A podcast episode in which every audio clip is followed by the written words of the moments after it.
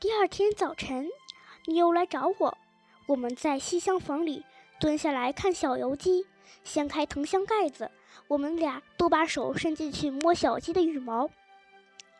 这样摸着摸着，谁也没说话。我本来是要说话的，但是没有出声，只是在心里问他：“妞，为什么好多天没来找我？妞，是你爸爸很厉害，不许你来吗？妞，昨天为什么不许我跟你说话？妞，你一定有什么难受的事儿吧？”真奇怪，这些话都是我心里想的，并没有说出口。可他是怎么知道的？竟用眼泪来回答我。他不说话，也不用袖子抹眼，就让眼泪滴答滴答的落在藤箱里，都被小油鸡或者小米给吃下去了。我不知道怎么办才好。侧面看见他的耳朵，耳，耳垂上扎了洞，有一根红线穿过去。牛的耳朵没有洗干净，边沿上有一道伤痕。我才顺着他的肩膀看下去。手腕上有一条青色的伤痕，我撩起他的袖口看，他这才惊醒，吓得一闪躲，随着转过脸来朝我难过的笑笑。早晨的太阳照在西厢房里，照到他不太干净的脸上，又湿又长的睫毛一闪动，眼泪就流到嘴边了。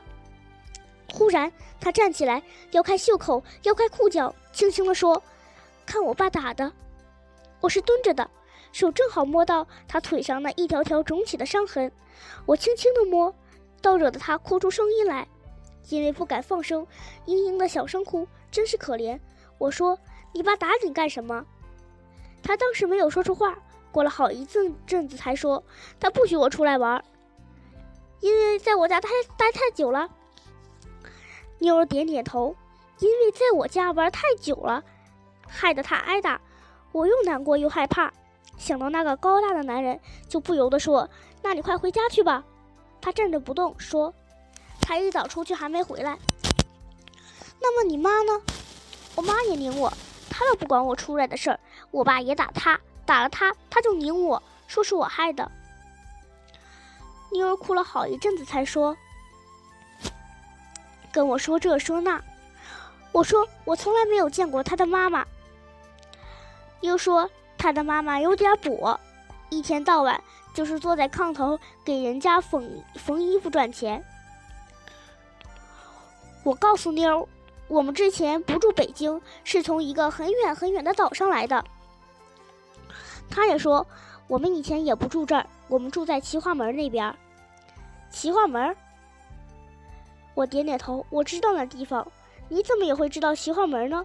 牛奇怪的问。我想不出来我是怎么知道的，但我的确知道，好像有什么人大清早带我去过那儿，我好像也看见模模糊糊的一个样子。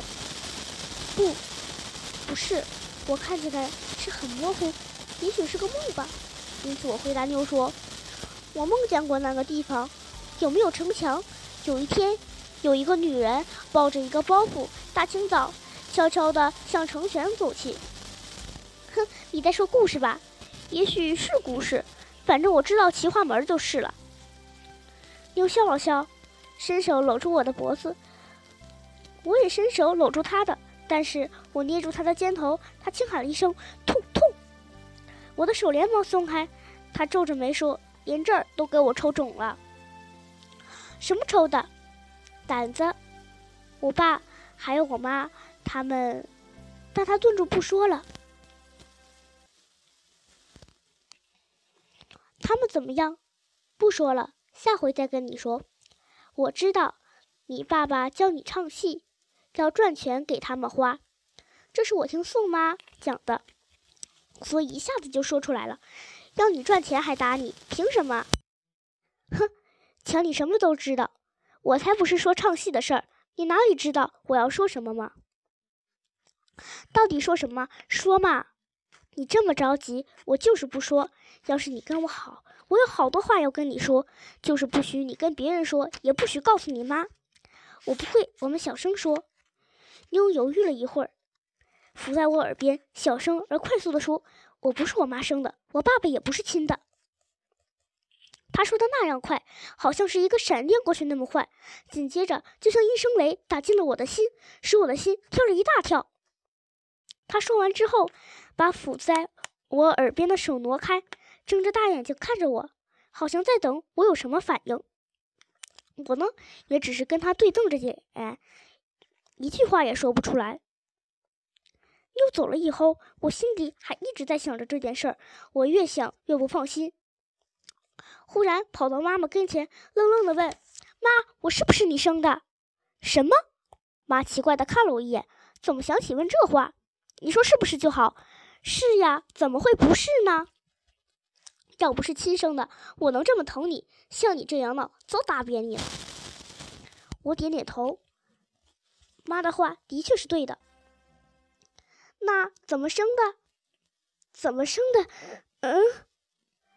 妈想了，笑了，抬起胳膊来，指着胳肢窝说：“从这里掉出来的。”说完，他就和宋妈大笑起来。